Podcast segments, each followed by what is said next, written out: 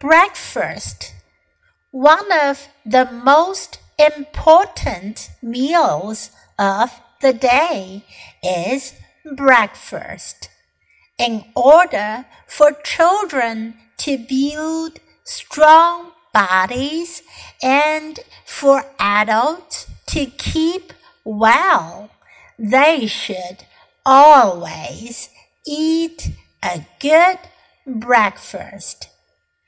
Eating the right food is necessary for good health.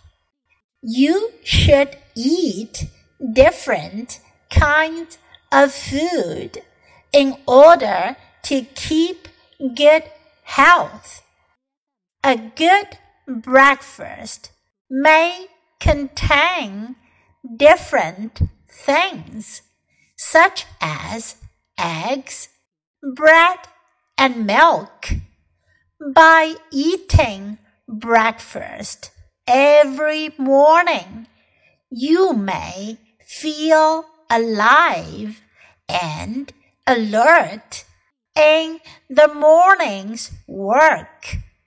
Stepping out into the morning air after a good breakfast will make you feel wonderful.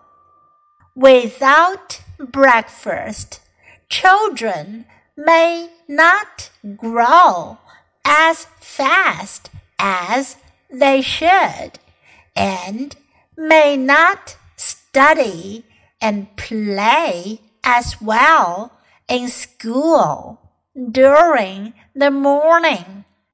They may experience more sickness and when they are sick, it may take longer to recover than it takes children with good health habits. Good eating habits include eating breakfast.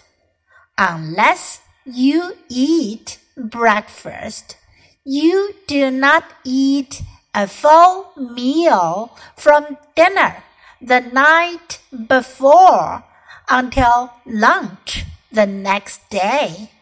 This is quite a long time for the body to go without food. Do your body a favor and eat a healthy breakfast every day.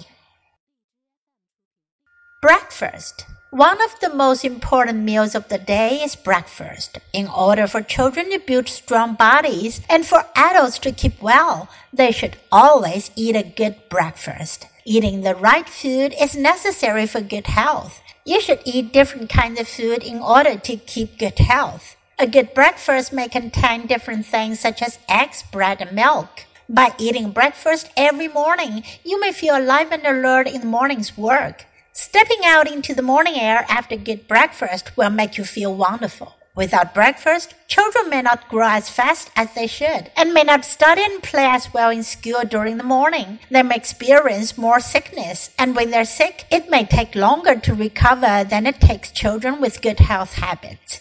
Good eating habits include eating breakfast. Unless you eat breakfast, you do not eat a full meal from dinner the night before until lunch the next day. This is quite a long time for the body to go without food. Do your body a favor and eat a healthy breakfast every day.